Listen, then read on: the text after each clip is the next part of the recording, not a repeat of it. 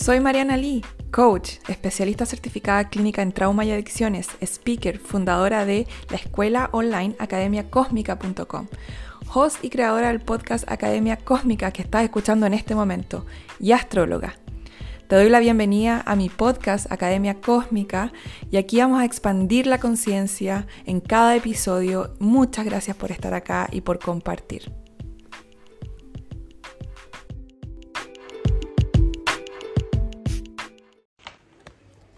Hola, hola, hola, hola, ¿cómo están? ¿Me escuchan o no? ¿Me escuchan o no me escuchan? Oye, estoy esperando que llegue mi querida Carito de Rainbow Papelería. Estoy esperando que llegue. En realidad ya estaba lista antes que yo. Ahí está. Ya, Carito. ¿Cómo están? Qué lindo verles. Qué alegría. Hello. ¡Hola, Caro! Vengo corriendo. ¿Cómo estáis? Bien, bien. ¿Y tú? Bien también. Qué bueno. Oye, es que tenía la hora hace una hora atrás para que me vinieran a fumigar. Y resulta que se tardaron en llegar hace poco a fumigar y estaban fumigando y así como súper conver- conversando con la persona de la fumigación. Después dije, oh, ¿qué hora serán? Tengo que irme. ¡Ah! Así que bueno, ahí se quedó mi Me da marido mucha risa porque la Mariana me manda un monito que sale así como voy y corriendo. Es como un mono de palito que va corriendo, así como, ¡ah! Sí, eso, eso era me da yo. Totalmente, Caro. ¿Cómo estáis? Qué rico verte. Bien, sí, me encanta estar aquí. Qué rico verte, como hace tiempo que no te veo. No, en realidad nos vimos hace poco. Sí, el fin de semana, en nuestra, en nuestra super sesión. Sí. Oye, Cari- la Caro es de Rainbow Papelería, es la fundadora de Rainbow Papelería. Carito, y estamos aquí hoy día para conversar un tema súper importante, interesante, trascendental. Eh, bueno, tú me lo planteaste realmente, porque si no yo ando en la nube y no. Gracias. Gracias por invitarme a conversar. Sí, la verdad es que eh, este tema, eh, como yo le comentaba a la Mariana, que estaba como súper, eh, como metida, como que había estado escuchando de, de varias partes, incluso a mi hijo pequeño me había estado transmitiendo bastante información acerca de lo que él había visualizado incluso en su colegio, eh, como que yo generalmente no, no veo noticias, pero como que un día aprendí la tele y como que justo vi que estaban tratando de hacer como mesas de trabajo porque habían visto que en esta vuelta a clases habían muchas situaciones acerca del bullying y como cosas muy violentas en, en los colegios en sí. Y como que dije, wow, qué, qué loco, porque me imagino que todo esto debe verse como al efecto que tuvo la pandemia también en, en nosotros, como el, el, eso- esos dos años que nos llevaron a estar de pronto en la casa y como que ahora volver de nuevo a esta Sí. realidad en donde estamos de nuevo reacomodando todo. Entonces yo, le- yo dije, pucha, qué mejor que la Mariana para poder abordar esta temática de una manera eh, consciente, de una manera respetuosa y para poder igual entregarles herramientas de pronto para que si alguno de los niños que tienen ustedes en casa está pasando por esto, que los ayudemos de pronto a, a hacerlo más llevadero. Así que desde ahí Sí, totalmente. Eh, yo no lo he visto acá, todavía no lo he visto y no sé si, no sé si lo voy a ver por lo menos en, en- en relación a mi hijo realmente. Eh, pero eh, sí lo he visto como a nivel mundial, ¿cachai? Así como que, y se dijo, se dijo hace, hace tiempo, hace como, cuando realmente empezó el tema del COVID y, todos nos fuimos a la casa, eh, es un tema que revive trauma de infancia. El COVID fue un tema que revivió trauma de infancia en esos padres o en los adultos que experimentamos el, el tener que volver y estar en casa mucho tiempo. ¿Por qué digo que revive trauma de infancia? Eh, ¿se acuerdan ustedes cuando se portaban mal cuando chicos y los castigaban y los mandaban a la pieza a encerrarse? Ya, para el subconsciente, lo que pasó con el COVID es exactamente lo mismo que ese evento o que esos eventos que ustedes vivieron en la infancia que fue tremendamente traumático. El tener que lidiar con una situación abrumadora solos, encerrados. ¿Sí? Entonces, em, hay muchas personas que no saben esto, pero sí empezaron a, tener, no saben conscientemente esto, obviamente, pero sí el cuerpo empezó a revivir trauma de infancia y empezaron a mm. experimentar ansiedad, insomnio, eh, empezaron incluso a experimentar conflictos a la piel, sí, que son conflictos de separación. Eh, me separan de mamá o de papá, que es el conflicto que se está replicando ahí, em, que al final se genera un trauma de apego nuevamente, se revive el trauma de apego de la infancia, ¿ok?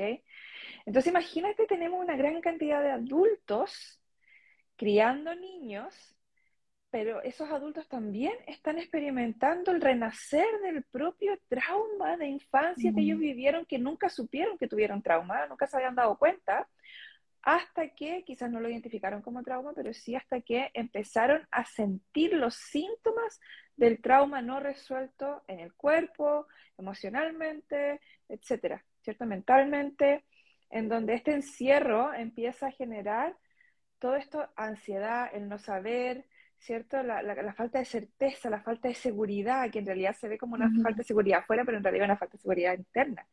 ¿Sí? Entonces, todos estos adultos psicológicamente y emocionalmente mentalmente se convirtieron en niños castigados.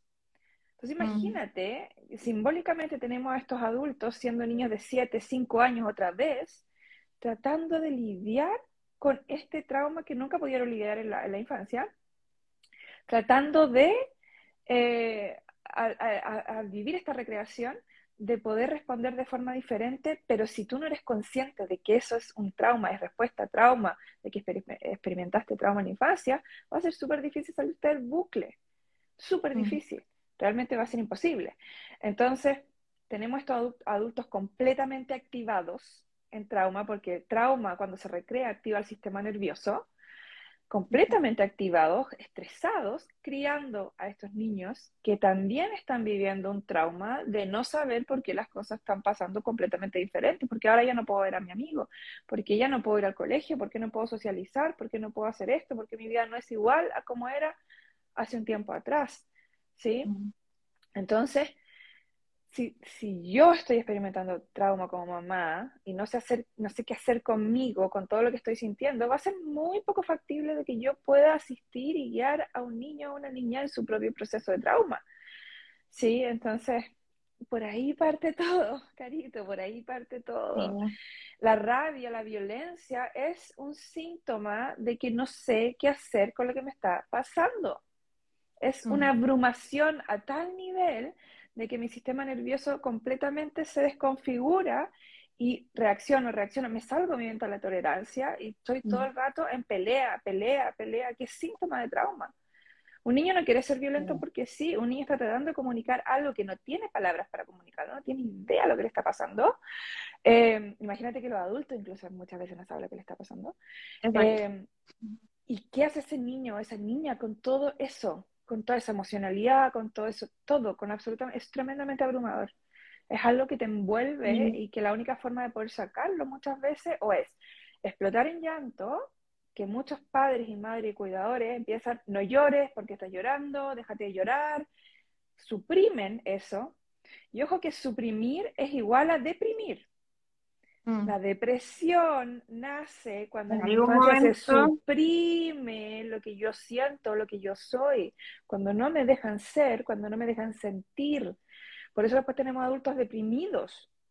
Mm. Es una herida de rechazo, básicamente. Entonces se suprime, se deprime eso de no llores, no llores, no sientas tristeza. ¿Y por dónde va a salir? El enojo, la violencia, porque socialmente la violencia está un poco mejor aceptada, más, más mejor vista, entre comillas, que la tristeza. Tristeza sí que no, pero violencia, ok, dejémosla salir un poco.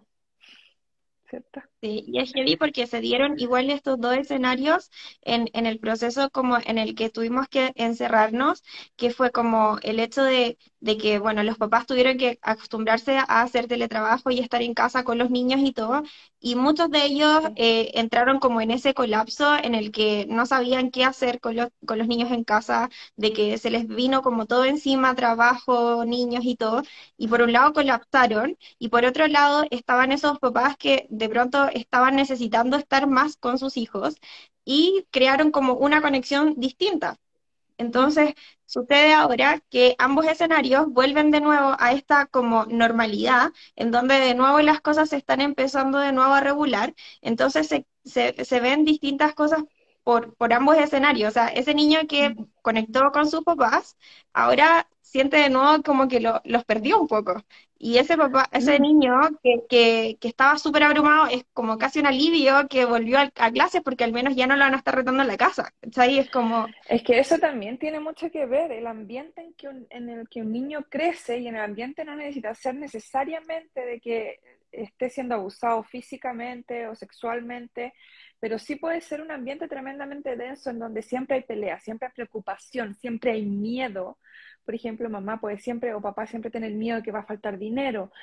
Como siempre en una constante ansiedad, eso también genera no solo que el desarrollo emocional de los niños se vea afectado, sino que también el desarrollo cerebral. Y cuando, cuando yo tengo un niño a los 5 o 7 años en un estrés constante en el hogar, por ejemplo, porque siempre hay peleas, siempre están pasando cosas, ese estrés, que es la hormona, la adrenalina y el cortisol, que esta es una cosa fisiológica, esto, esto es química, ¿cachai? Física y biología.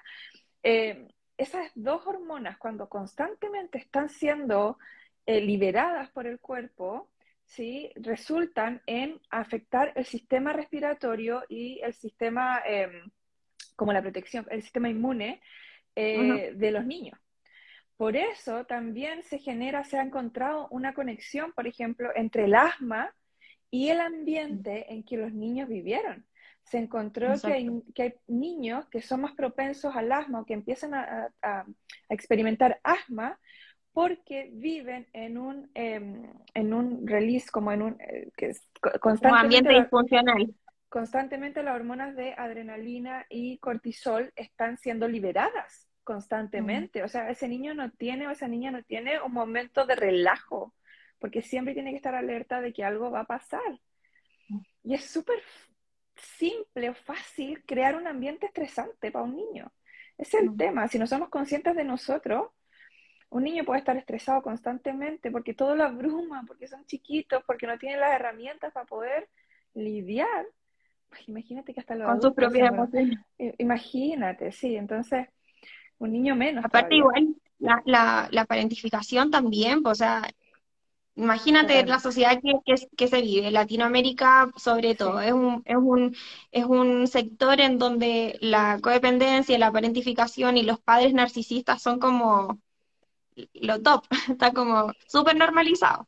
Entonces, es súper común ver a niños que están siendo, están jugando el rol de los padres, están intentando, están siendo eh, la, los responsables de esa realidad y desde muy pequeños toman esa responsabilidad inconsciente, entonces cargan con toda la presión y su sistema, eh, su, su, desarrollo se basa sí. distinto, no, no es como la de, de un cerebro de un niño que se cría con apego seguro. No, totalmente.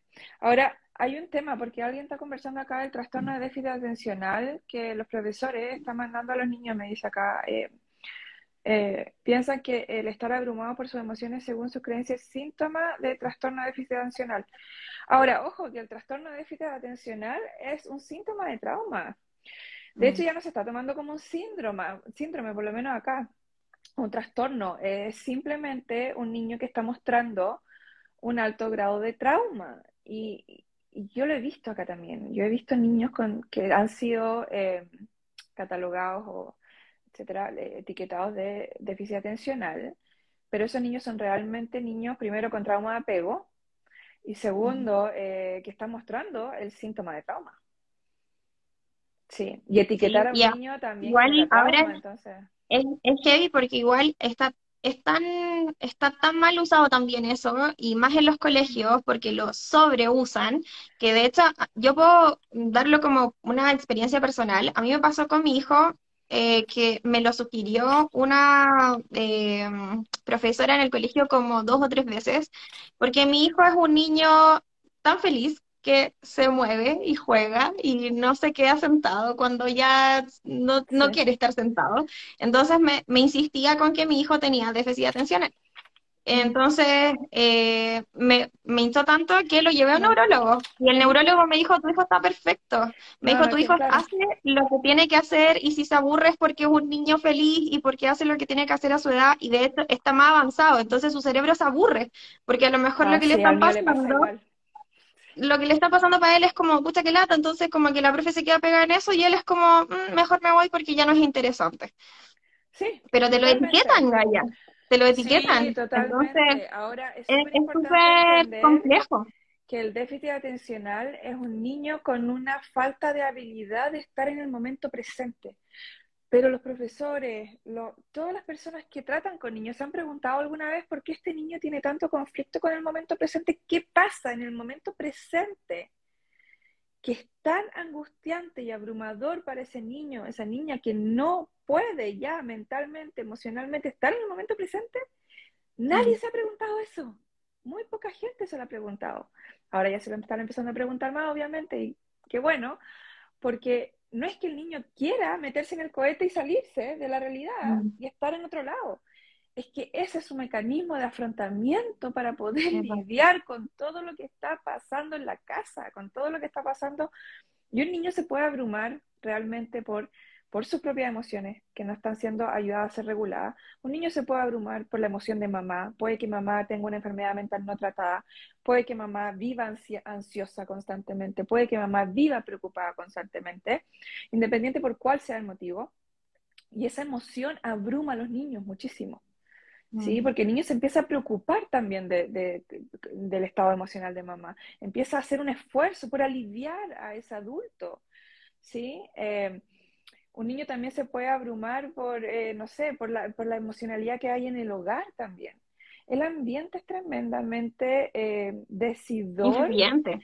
influyente en el desarrollo cerebral de un niño. Entonces, hay, por ejemplo, eh, los niños que tienen eh, problemas de aprendizaje que le llaman, o no sé cómo le llaman en Chile, pero problemas de aprendizaje, eh, realmente esos niños, su cerebro estuvo afectado por el ambiente en el que crecieron. No es que el niño tenga problemas de aprendizaje en sí, como que venga defectuoso. El niño creció en un que ambiente en donde su cerebro no pudo desarrollarse por todo este cortisol que se, que se liberaba constantemente y cuando el cortisol, que es la hormona del estrés, se libera constantemente, hace que el cerebro no se desarrolle entre los 0 y los 7 años aproximadamente. Entonces tenemos un cuerpo trabajando, tratando de aliviar el estrés, o tratando de lidiar con lo que está pasando y dejando de lado todo el desarrollo cerebral. Una de las mm, formas más populares de que un niño libere cortisol sin parar y que se estrese y que su desarrollo cerebral sea bajo la media es dejando, dejando a esas guaguitas llorar, ¿me cachado cuando las dejan llorar? Eh, para, para que se queden dormidos. Ahí no, o sea, le estáis jodiendo el cerebro a tu hijo y a tu hija, literalmente, y me, me importa un poco quien se ofenda con esto, pero de verdad eso es una forma de abuso emocional Mm, y físico también. Entonces, Sí, eh, el, el- el efecto que ese, ese déjalo llorar, que ya se va a calmar y que no te preocupes, ese niño está completamente estresado, estresado, estresado, estresado, estresado. Sí, necesita contención, necesita entender qué es lo que está Sí, pasando, necesita una figura de apego, necesita saber que mamá o papá están ahí para él, no importa qué, y eso es porque otra él en cosa. lo En ese momento, ese bebé entendió a su corta edad que no importa cuánto grite y cuánto llore, mamá no va a estar para él o para ella. Mm, Y ahí se genera el trauma de apego, que lo vemos después, eh, que es la desconexión, y que lo vemos después, yo lo veo en todos los adultos casi que, que- que converso con, en el día a día, que, que veo, que trato. La mayoría tiene trauma de apego, y es tremendo, tremendo, tremendo. Entonces imagínate hecho, todos estos esto igual adultos, todos estos adultos es, tremendo, altamente traumatizados, criando niños también, que están lidiando también con sus propios, formando desde el trauma. Es mm, sí, pues educando, formando desde el trauma. Es No heavy porque en el periodo en el periodo igual que, que las clases se desarrollaron de manera online, bueno, nosotros tuvimos igual conversaciones en donde yo te contaba un poco cómo se desarrollaba la cosa aquí, a mí me impactaba tremendamente lo que se daba en sala, porque antes uno no tenía como papá acceso a lo que sucedía al interior de la sala, y, y uno como confiando en que ojalá se siguiera como la misma línea que uno mantenía en, en la casa, en el fondo, como del respeto y todo lo demás, pero cuando te das cuenta que también las profesoras hacen abuso emocional en el colegio, cuando de repente los niños invisibilizan, o sea, los, los profesores invisibilizan, perdón, las emociones de los niños en el colegio. Eh, de repente un niño llora porque se queda atrasado y es como, ya, ya, ya, deja de hacer show, o ya cállate, eh, si eh, te- continúa con lo otro, si te quedaste atrasado no importa. Entonces es como, wow, tremendamente tocante porque ese niño en ese momento está tremendamente frustrado porque a lo mejor, no sé, quizás su mamá se enoja muchísimo si él no escribe cuando llega a la casa con los cuadernos, ¿cachai? O si no sé, cuál es la realidad de ese niño o qué es lo que pasa en su cabeza y el adulto que en ese momento está a cargo de, de regular al grupo y a ese pequeño no lo está haciendo, ¿cachai? Que es su contención Mm, en el colegio, es su figura en el colegio. Totalmente, totalmente, sí. Ahora también sucede porque tenemos profesores que académicamente están súper preparados, entre comillas. Voy a decir que están súper preparados, voy a asumir que están súper preparados ya, eh, que fueron a la universidad, que estudiaron las materias y todo, pedagogía y no sé qué más, pero nunca han estudiado trauma, trauma infantil. Nunca han estudiado cómo el trauma impacta en los niños. Nunca han estudiado síntomas de trauma. Nunca. Y, y están lidiando con un ser humano. Para mí todavía no me cae en la cabeza de cómo un ser humano que trabaja con otro ser humano no tiene conocimiento de trauma en cualquier área en que Mm, trabaje. Sí. Es tremendamente importante, tremendamente importante saber cuando otro ser humano, sea chiquito, sea grande, adulto, niño, está activado. Hay incluso terapeutas que no saben cuando sus clientes están activados Mm, y tratan de atravesar a esa persona, ¿sí? Y no pueden porque la persona está activada completamente. Ahora no pasa tan generalmente, pero, pero sí pasa, por ejemplo, con profesores, como ese caso que tú dijiste, ese niño estaba activado, a ese niño se le activó trauma. Cuando se empezó a frustrar porque no va al ritmo de los compañeros, se activa trauma. Su sistema nervioso ya está funcionando diferente. Entonces, es súper importante saber que yo no puedo tratar, si soy profesora, profesor, lo que sea, eh, tratar a un niño de la misma forma que está activado como si no estuviese activado. No puedo. Es imposible. Oye, tengo a mi perrito que siempre lo muestro. ¿Lo viste la otra vez no? Te lo mostré. Que lo tengo en una bolsa para que mis niños no, no lo saquen y lo aprieten y se asusten. ¿Viste? Aquí está mi perrito. Me Mi, encanta. mi, mi activado. Mi activado con el trauma. Y así está el niño, ¿cierto? Puede que esté un poco medio triste, medio así tranquilo, pero después se activa, ¿cachai? Y ahí es donde nosotros empezamos a ver la violencia, el enojo, porque es un ser humano tremendamente activado en trauma, ¿sí? Entonces es súper importante aprender a lidiar con esa activación, cuando la persona o el ser humano se sale de la ventana de tolerancia. Entonces, claro, yo trato de hacer entender mentalmente, porque me estoy tratando de, lo que estoy tratando de hacer con una persona activada, si yo no tengo idea, es entrar por la neocorteza, ¿ya? Con información. Pero entiende, pero es que no es así, pero es que... Y cuando un ser humano está activado en trauma, ¿cachai? Le encanta a mi perrito, está activado en trauma, la neocorteza la perdimos, la Bloquea, pues, perdimos, bloquea. totalmente la perdimos. La única forma de entrar a ese ser humano es a través del cerebro reptiliano, está acá atrás. Es la única forma, ¿sí? ¿Y cómo entramos a través del cerebro reptil- reptiliano? Mirándonos a los ojos fijamente. Cuando ustedes tengan un niño estresado, mírame a los ojos, conecta conmigo a los ojos, ¿sí? O a través del cuerpo, de sensación corporal, de hacer respiración, la mariposa. Hay un montón de técnicas. Cuando mi hijo está estresado, yo entro a él o a- con la vista, mírame a los ojos, hace contacto conmigo y ahí como que conecta el cerebro reptiliano. eh, o también con, con el cuerpo. Ah, Movemos el cuerpo. Conectamos. Después, Oye, cuando Mariana, ya y se libera, ya puedo entrar desde la neocorteza.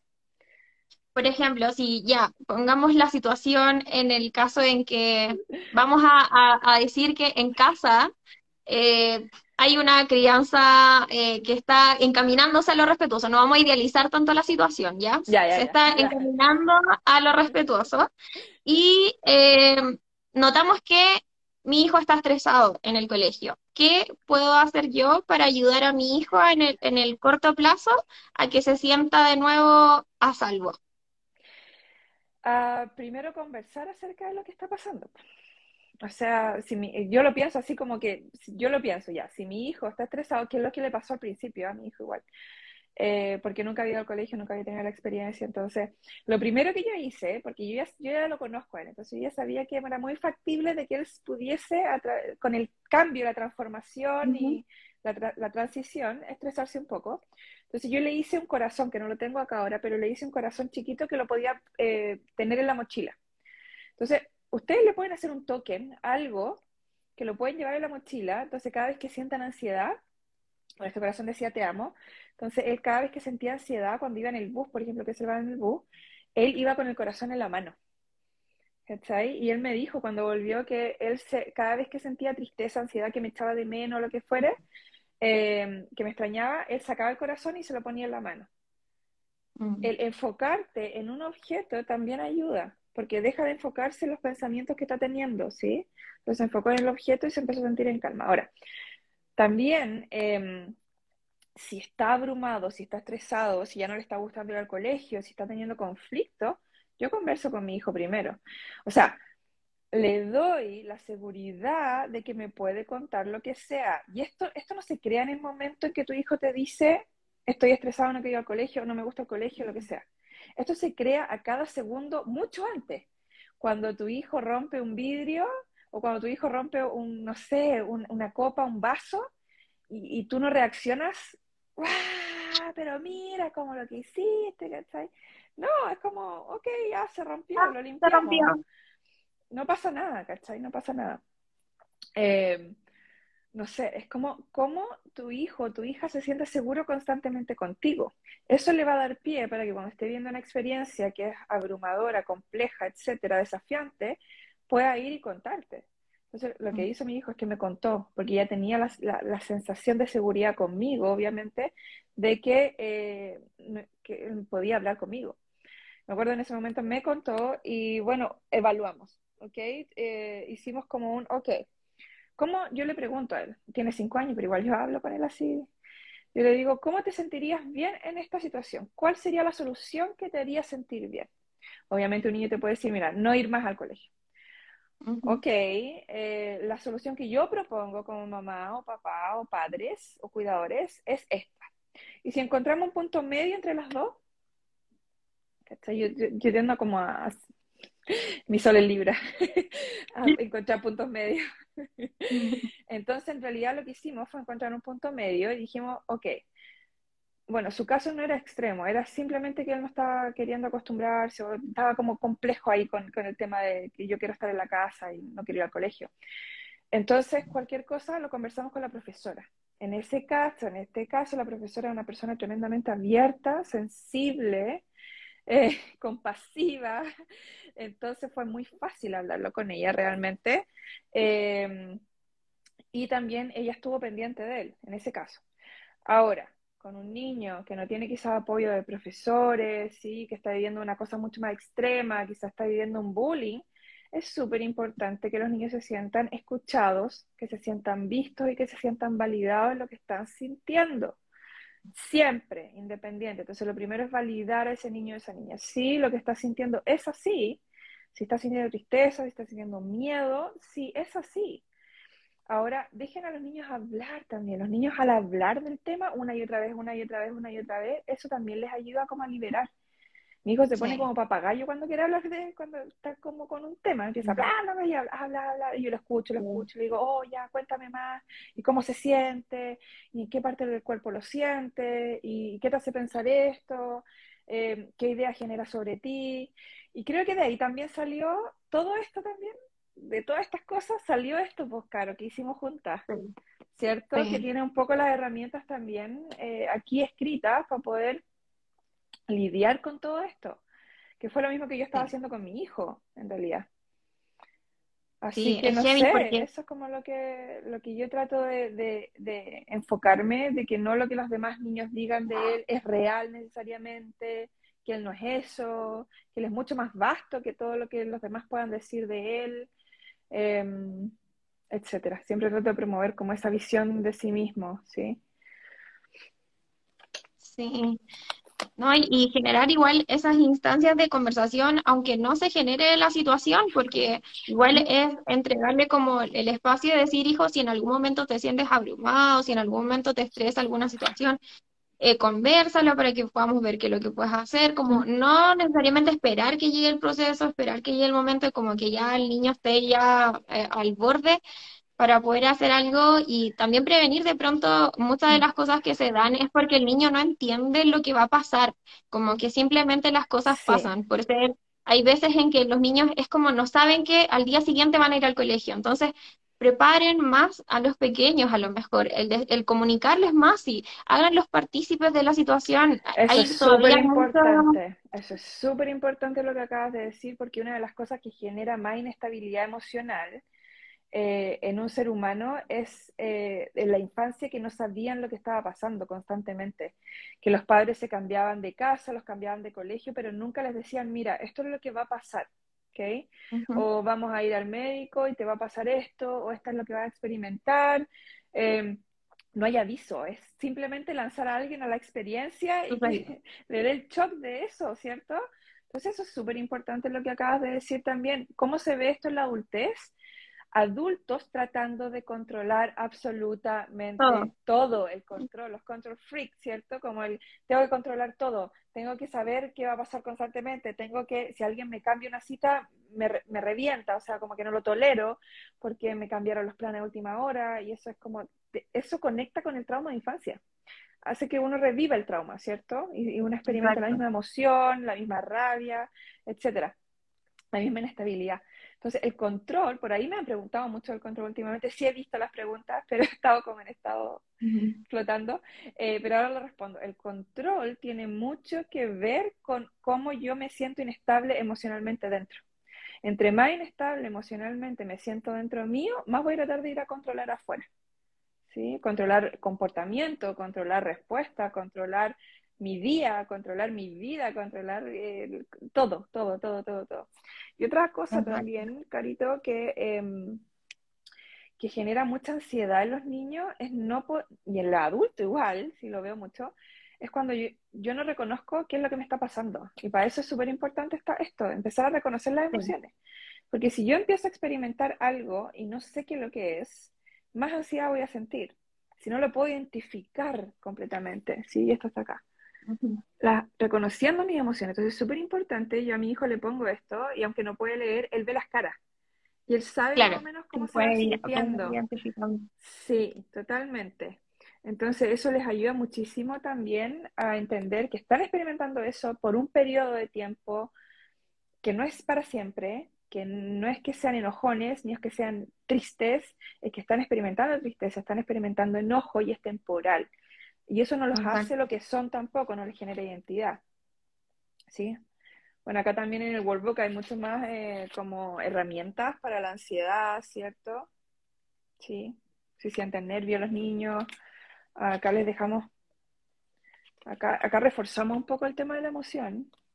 Sí, de hecho también hay ejercicios para cuando están viviendo periodos de ansiedad que salen las cinco cosas que pueden oler, las cinco cosas que pueden sentir, las que pueden Estas saborear. Son habilidades de afrontamiento saludables para niños, habilidades de afrontamiento saludables. Realmente este, este workbook tiene muchas herramientas para los niños, muchas, muchas, muchas.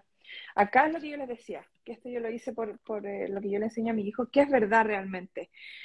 Me di cuenta y me he dado cuenta a través del trabajo que llevo haciendo hace un tiempo ya, que el sufrimiento del ser humano se genera por la percepción o la interpretación que le damos a las cosas. A la realidad. A la realidad. Entonces, muchas veces los niños tienden a creer que lo que un, otro niño dice de él o de ella es absolutamente verdad. Real. Entonces, ¿cómo desde chiquitito le enseñamos a observar en lugar de interpretar, a describir en lugar de interpretar. Como adultos estamos constantemente interpretando la realidad. Todo es una interpretación. O sea, si la Caro dijo hola, mi cerebro va automáticamente, estamos tan acostumbrados, mi cerebro automáticamente va a interpretar, ah, la Caro ya, le caigo bien, me dijo hola, está contenta ya, y, como que lo lee, ¿sí?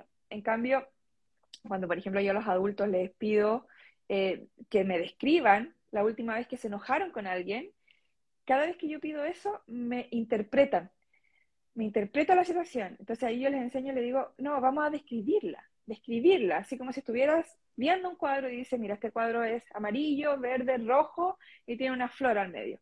Eso es describir. Interpretar es, este cuadro me hace sentir triste, eh, se enojó, eh, yo grité, esa es interpretación. Entonces, todo lo que nosotros sentimos, respondemos, es, es la respuesta a la interpretación que nosotros le damos. Si nosotros empezamos a responder basado en lo que está realmente pasando, tal y como es, habría muy poco sufrimiento realmente. Sí, bueno, y de hecho, muchas veces la, la mayoría de las cosas que, que, los niños ven, por más que los papás a veces repitan como loro una instrucción o lo que quieren para su hijo, ellos aprenden de lo que ven en sus padres, en verdad, más de lo que ellos dicen. Entonces, si tu hijo te ve, eh, no sé, siendo inconsecuente o te ve diciéndole, no, es que no hay que mentir y después te ve mintiendo, él no va a aprender de que tú le dijiste que no hay que mentir. Entonces, es como intentar tener esa coherencia también en, lo que se transmite a los niños porque se crea esa confusión y ellos son tan pequeños que se abruman con cualquier cosa. Sí, yo le puedo decir a mi hijo, tú eres súper importante, pero después él viene y me dice, mamá, quiero jugar contigo y yo no tengo ganas de jugar. Y le digo, ok, juguemos y me vuelvo complaciente. Lo que le estoy diciendo es que yo no soy importante en mi mundo, que prefiero complacer y entregarle realmente lo peor de mí a otro ser humano haciendo algo que no quiero, eh, solamente para que me perciba como buena madre, o para quedar bien, o para sentirme amada, o para lo que sea. Entonces no saco nada con decirle, tú eres lo más importante en tu mundo, tú eres tu, prioridad principal. Si yo no estoy mostrando eso conmigo, mm. no sacamos nada, es en vano. Oye, acá también hay afirmaciones de amor propio. Que, eh, Oye, y eso también, mira, Ay, sí, me encanta que tú las tenías ahí plastificadas y todas lindas. Sí, porque estas cartitas vienen adentro del workbook. Y bueno, yo las recorté porque a mi hijo le encanta tenerlas así y nosotros las ocupamos como oráculo. Entonces, yo las revuelvo y todo y la, y la juntamos y a él le encanta sacar una cartita al azar. Y esa es la carta que nosotros usamos para la noche. Entonces, él, por ejemplo, si le sale esta carta que dice equivocarte, te regala sabiduría y abajo sale una frase que dice repite. Dice, está bien si me equivoco, puedo intentarlo de nuevo. Son frases tremendamente importantes e impactantes para el cerebro de un niño. Entender que no pasa nada si se equivoca, entender que no, no, te haces tonto, que no, que no, no eres un error. Equivocarse, de hecho, es mucho mejor equivocarse porque cada vez que nosotros nos equivocamos, se ilumina una parte del cerebro que antes no estaba iluminada, que no estaba activada. Entonces, realmente estamos activando, palabras muy simples, eh, una parte del cerebro más cada vez que nos equivocamos. Entonces, de hecho, recordemos qué es lo que pasa con nosotros, qué es lo que pasa con nosotros cada vez que intentamos algo que no nos resulta. Muchas veces de eso desarrollamos habilidades, desarrollamos tremendas habilidades o tremendos aprendizajes a través de errores que nos suceden. De hecho, yo hace muchísimo tiempo dejé de ver como los errores como algo malo, porque antes, claro, venía de esta crianza que, tenía que ser súper perfecta. Bueno, es que la educación tradicional también premia al que menos se equivoca. Sí, pues, totalmente. Dañino. Pero cuando te empezás a dar cuenta que la gente más exitosa es la gente que más ha fracasado, tú decís, oye, a lo mejor hay algo en el fracaso. Sí, sí totalmente, totalmente. Oye, eh, Carito, que te iba a decir algo y ya se me olvidó, pues, se me fue. Ah, no, que yo, yo apliqué, yo, yo empecé a aplicar antes de haber creado el workbook, obviamente, em, el tema de las palabras. El yo soy importante, soy único, etcétera. Em, soy suficiente con mi hijo cuando él tenía aproximadamente dos años y medio, tres años, yo empecé con él todas las noches a decirle te amo, no importa qué, eh, mi amor siempre está contigo, eres único, eres...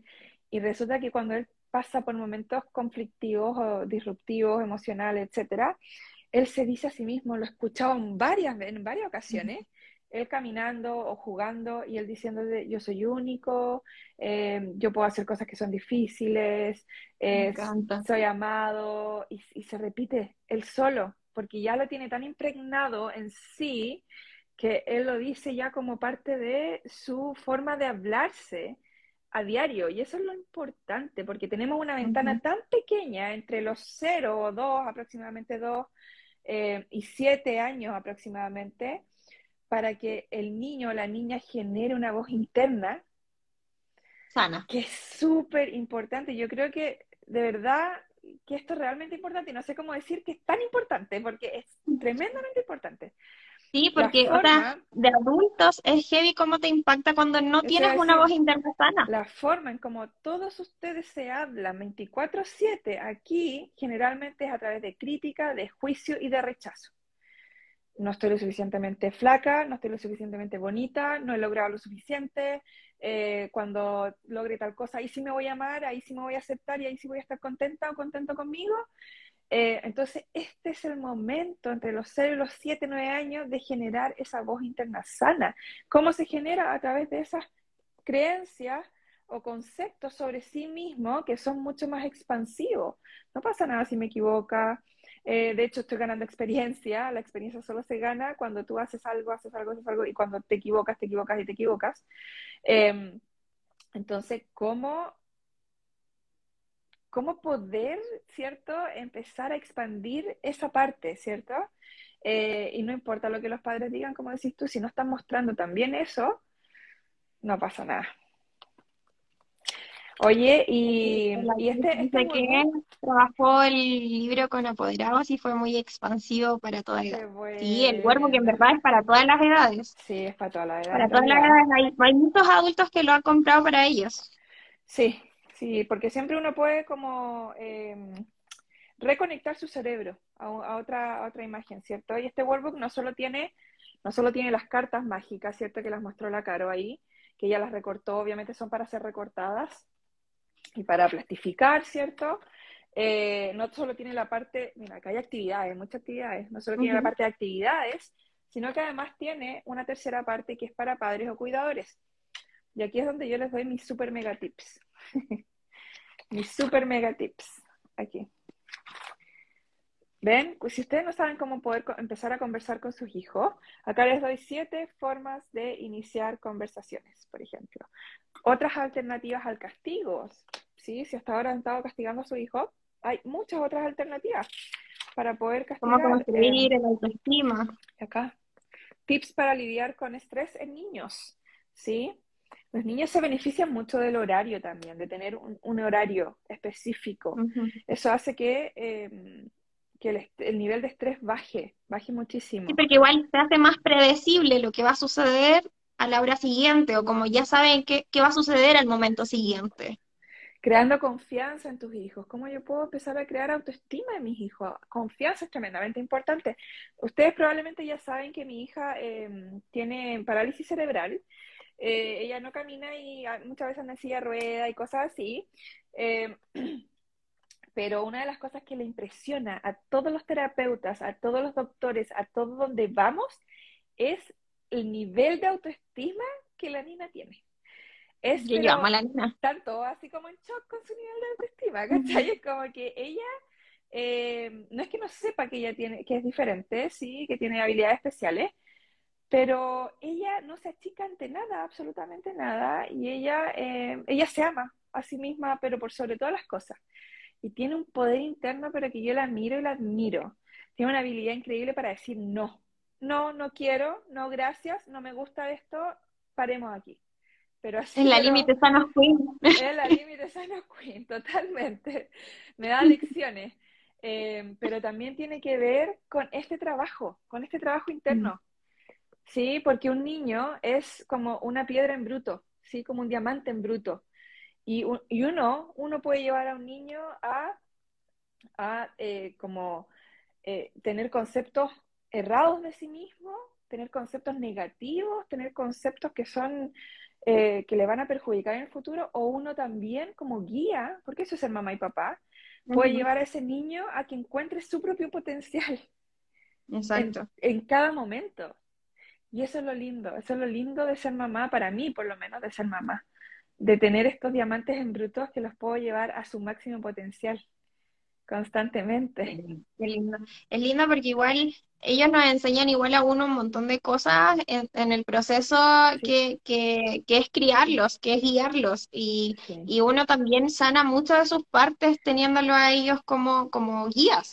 Eh, y es una motivación también para cada día hacerlo un poco mejor, para poner la atención a esos espacios en donde todavía a lo mejor no hemos puesto luz y, y, que sigamos avanzando como en ese camino de conciencia y pucha, eh, es ideal que lo hagamos con, con, ellos, que intentemos ser amables con las, con las edades más pequeñas, porque ellos van a ser el futuro, el futuro adulto después que nos vamos a topar en la calle y, y no, idealmente queremos una sociedad que, que, esté menos traumatizada, queremos una sociedad que, que tenga menos cosas que sanar, que, que pueda vivir con, con, más liviandad, con más fluidez, que, que pueda disfrutar más cosas sin tener que estar como en ese constante hacer y que pueda hacer más, sentir más, conectar más con sí, mm. con sí mismo. Y, y eso siempre hay momento para hacerlo, pero en el momento preciso, como en el lugar que está como, la Marina lo dijo, como esa piedrita ahí como lista para esculpirla, es cuando son pequeños, ellos son una esponjita y absorben cada una de las cosas mm. que, que tú le vayas a entregar. Entonces, si pones especial atención en ese momento y no lo descuidas, no te haces a un lado, vas a estar entregándote y entregándole una tremenda oportunidad a ese niño también. Ahora, yo no puedo entregar lo que yo no me doy a mí primero. Entonces es súper importante porque yo sé que pueden haber muchas mamás, papás, cuidadores tremendamente abrumados y decir, ok, y ahora este niño necesita mucho de mí. ¿Qué hago con esto? Porque me abruma el hecho de que siempre enfócate en ti primero, en el sentido de que trabaja en ti, hácete consciente de ti primero para que después puedas ser consciente de otro ser humano, sea quien sea. ¿Sí? Em, y de nuevo, no le vas a poder entregar amor incondicional si tú no te amas incondicionalmente, no importa qué es lo que estés tú sintiendo, no importa qué es lo que tú estés experimentando, no importa cómo te veas en este momento, no importa lo que hagas y no importa lo que seas. Entonces, voy a tratar quizás de tratar de entregarle amor incondicional, pero va a ser un amor incondicional temporal, va a ser como, ¿cachai? Como que no, no, no, va a ser profundo realmente. Por eso es súper importante que si no saben por dónde empezar, empiecen por ustedes siempre. Siempre, siempre, siempre. Oye, Mariana, otra cosa que yo sé que a Oliver le gusta mucho son los estilos. También vienen adentro del workbook. Y los niños les gustan muchísimo las cosas lúdicas y, y, estos stickers los creamos también para que ellos a través del juego, a través de las cosas que les gustan, puedan ir también identificando las emociones y ir reconociendo las frases que yo sé que muchos de los pequeños no saben leer, pero ustedes les pueden ir leyendo las frases, por ejemplo, no sé, dice, soy amor, soy divertido, pido ayuda cuando lo necesito, me encanta explorar, hoy leeré mi libro favorito. Este, este es mi favorito. Me permito sentir. Me permito sentir, me encanta. Me encanta porque yo aprendí a sentir con trasciende. ¿Verdad? Sí. Me voy a pegar acá en el, viste que tengo acá mi, mi celular, la carcasa, así que la voy a pegar acá. Y tiene mensajes tremendamente expansivos, porque de hecho ahí está, no sé, pues, eres libre de ser quien eres, eh, hoy diré algo amable, escuche los mensajes de mi cuerpo, soy suficiente, está bien ser yo. Ay, este también lo voy a pegar acá en mi teléfono. sí, me encanta. Está bien ser yo. Me encantan los stickers porque, de verdad, bueno, mi hijo eh, ya, ya los pegó todos por todos lados. mi hijo también, porque tienen, tienen varias versiones del Workbook, tienen, pero este, este que tengo aquí es el mío, el sagrado. Pero sí, ellos tienen el de ellos allá, allá afuera. Y sabes, lo que hago, yo lo ando trayendo en la cartera. Entonces, por ejemplo, cuando vamos a comer en un restaurante, eh, yo lo ando trayendo como esos crayones chiquititos. y, tienen que esperar, ponte tú, yo les saco una página del Workbook porque hay páginas para colorear. Claro, para colorear. Entonces les saco una página y, y colorean mientras están esperando. Porque a veces te dan Oye, también se nos puede contarles que, que, también hay páginas que pueden así cortar y ah, ponerlas en cuadritos o pegarlas en la pared con también con frases que son súper lindas para los niños. Por ejemplo, esta dice, si ves a alguien sin una sonrisa, regálale una tuya. Sí, como ser amable, pero sin ser codependiente. Claro, y sin caer como en, workbook. Como desaprender la disfuncionalidad que todos nosotros hemos aprendido por tanto tiempo y que se pasa como de generación en generación. Eh, no, pues tú puedes ser amable, puedes ser compasivo o compasiva, pero no necesitas ser codependiente. Ese es otro tema. Porque la gente hoy en día no sabe ser amable, ni sabe ser amoroso, ni sabe ser compasivo sin tener que agregarle codependencia, sin la disfuncionalidad. Ven así. cierto. Haz tus propias decoraciones. Entonces, sí, recortan y las pueden enmarcar.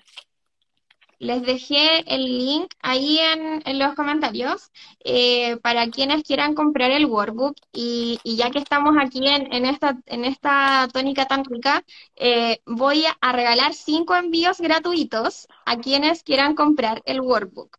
¿Ya? Y yo sé que muchas veces no lo compran porque dicen, no, no, sale muy caro el envío y todo.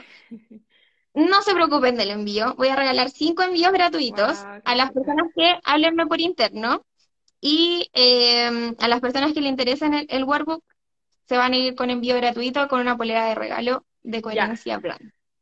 Oye, y yo regalo cinco envíos gratuitos más. Hagámoslo así. Hacemos un match. Yeah, ya, diez. 10 envíos gratuitos. Bacán, bacán. de comprarlo, porque va también con el regalo de una polera coherencia, así que para la mamá o para, el papá ahí también. Sí, porque, o sea, de verdad que no podemos hablar de este tema sin, sin dar una herramienta, sin, sin entregarles eh, una herramienta de verdad que les pueda servir y es algo que está probado, ya tú lo probaste con tus niños, yo lo he probado con los niños, eh, o sea, de verdad que ha impactado a muchísimos niños tenemos muy buen feedback de la gente que ya lo tiene en sus manos, de terapeutas que lo han aplicado con niños que también trabajan con pequeños y de verdad que no se van a arrepentir de tenerlos. De verdad que no, totalmente, adultos si lo quieres para ti, no lo pienses dos veces, porque también, también te sirve. Me dicen por acá que si, bueno, si no están en Chile, dicen Argentina. Si no están en Chile, ustedes pueden ir a mi página, marianalibre, voy a dejar acá, .com y comprar la versión digital. La versión digital no viene con las cartas, eso sí. Viene la primera parte y la tercera parte, ¿ya? Pero obviamente el precio es diferente, es más reducido, eh, pero es digital, o sea, ustedes lo pueden imprimir, ¿ok? Eh, incluso si, si quieren trabajar eh, con niños también, si son terapeutas, también de repente pueden imprimirlo ahí. ¿Entiendes? Ahí. Pero este formato hermoso que lo hace la Caro a mano, es, es potente este trabajo. O sea, este, este, este que viene con las cartas, con el mazo, este está en Chile disponible para eh, que la Carito lo envíe. Ahora, ya, casi, prácticamente. y tarda súper poco en, en, enviarle la cara, pero mire el detalle, sí, es que es impresionante. Ahí viene con un sobre, así pueden guardar las cartitas ahí. Sí, para guardar las cartitas, viene para guardar igual detalle, O sea, ni una pifia, nada, nada, nada, nada. nada. Sí, Oye, y lo otro es, háblenme al directo, porque si lo compran a través de la página le va a salir el envío. Entonces, hagan, háblenme al directo, porque así hacen el pago a través de transferencia y no pagan el envío. ¿Ya? Ah, esa, es la, eh, para que no, no se genere como confusión, no vayan a hacer el pago por la página y después me digan, pero caro, si el envío era gratuito. No, al directo. Sí, sí, sí, sí, sí. Oye, y para las personas que trabajan con niños, que son profesoras, profesores, terapeutas, sea quien sea que esté trabajando con niños, eh, en marianali.com, en la parte de material gratuito, tengo una clase completa para profesionales acerca de trauma, para que se informen sobre trauma, que la dejé gratis, la dejé abierta, ahí está. Em, porque es súper importante, personas, seres humanos que están trabajando con niños, con adultos también, que estén informados en trauma, y son profesores de yoga, profesores de escuela, eh, terapeutas ocupacionales, terapeutas físicos. Es súper importante reconocer cuando a un ser humano se le activa trauma y cómo el trauma impacta también. ¿Sí? Eh, incluso en las relaciones amorosas es tremendamente importante, yo digo, ese es como el lenguaje del amor, tremendamente mm. importante saber cuando a tu pareja se le está activando trauma. Porque obviamente si yo veo a mi pareja activado, yo no voy a ir y a puncetearlo, conversemos, conversemos, conversemos, porque se salió de la ventana de tolerancia y lo único que voy a conseguir es una respuesta o congelarse, o pelear, o arrancar, o complacer, una de las cuatro.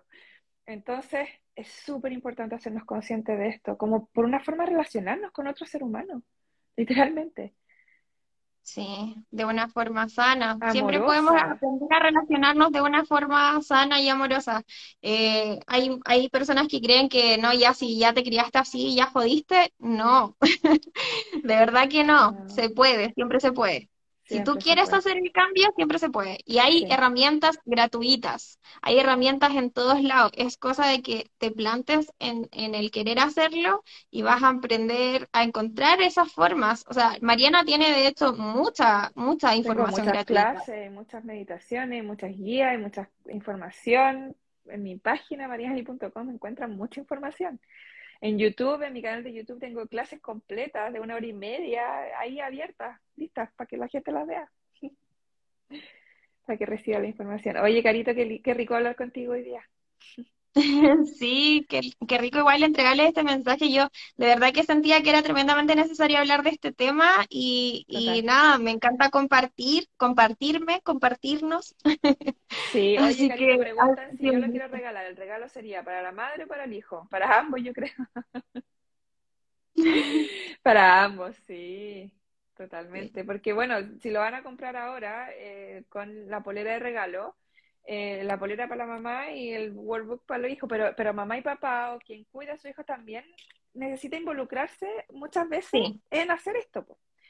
Porque claro, no, yo, yo no dejo a mi hijo así nomás ya anda a hacer el workbook y, y, eh, distráete y déjame en paz, ¿no? es una actividad. Eh, que a los papás que le está costando de repente generar conexión con sus hijos, el workbook va a ser una tremenda herramienta para poder generar conexión con sus hijos. Porque a través de lo lúdico pueden conectar con ellos y a través conectar con ustedes, con el juego, conectar con lo porque a mí me llegan muchas fotos, eh, fotografías por mensaje directo de papás o mamás que están coloreando el workbook, que están jugando con las actividades. Entonces, por ejemplo, la mamá le saca foto al papá y dice, mira, se puso a jugar con él también. es bonito. que de verdad, de verdad que es muy, es muy bueno y, y de hecho con mi hijo nosotros de repente es como, yo le digo, vayamos a hacer algo en el workbook y es como, ya. y es como la instancia de, estar juntos, porque muchas veces los papás se preguntan, oye, ¿cómo intento estar más presente con mi hijo? Y tú le dicho, o sea, no necesitas más de 40 minutos al día para estar en presencia con tu hijo y pucha, conectar con ánimo. Claro, presencia absoluta y estar ahí, conectar con ellos realmente y más con algo así, eh, más todavía. Así que de verdad que se, se los recomiendo full. Sí, Oye, gracias a ti. Ya que hay envío gratis para 10 workbooks. Así que vayan, vayan, aprovechen su oferta ahí, su regalito. Em, y pasando los 10, bueno, igual llevan polera a los otros, así que sí. no se preocupen. no llevan envío gratis, pero sí llevan polera. Un besito, Caro, muchas gracias. Oye, fíjate, muchas gracias a todos los que estuvieran aquí, que estuvieran interactuando y todo. Gracias. Y las espero en, en mensaje directo ahí. Sí, para vayan a ver a Rainbow, vayan a seguir a la carita ahí. Rainbowpapelería.cl. Un besito, Caro. Cariño a tu familia, que estén muy bien. Chao. Gracias. Chao, chao. Chao.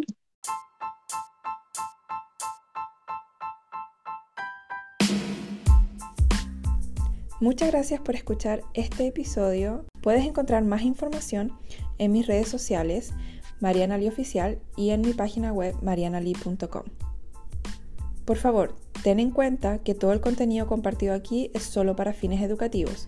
La información publicada aquí y en este podcast es mi percepción, interpretación y no debe reemplazar la evaluación médica de un profesional. Si te sientes en peligro o eres capaz de hacerte daño, por favor llama al 911.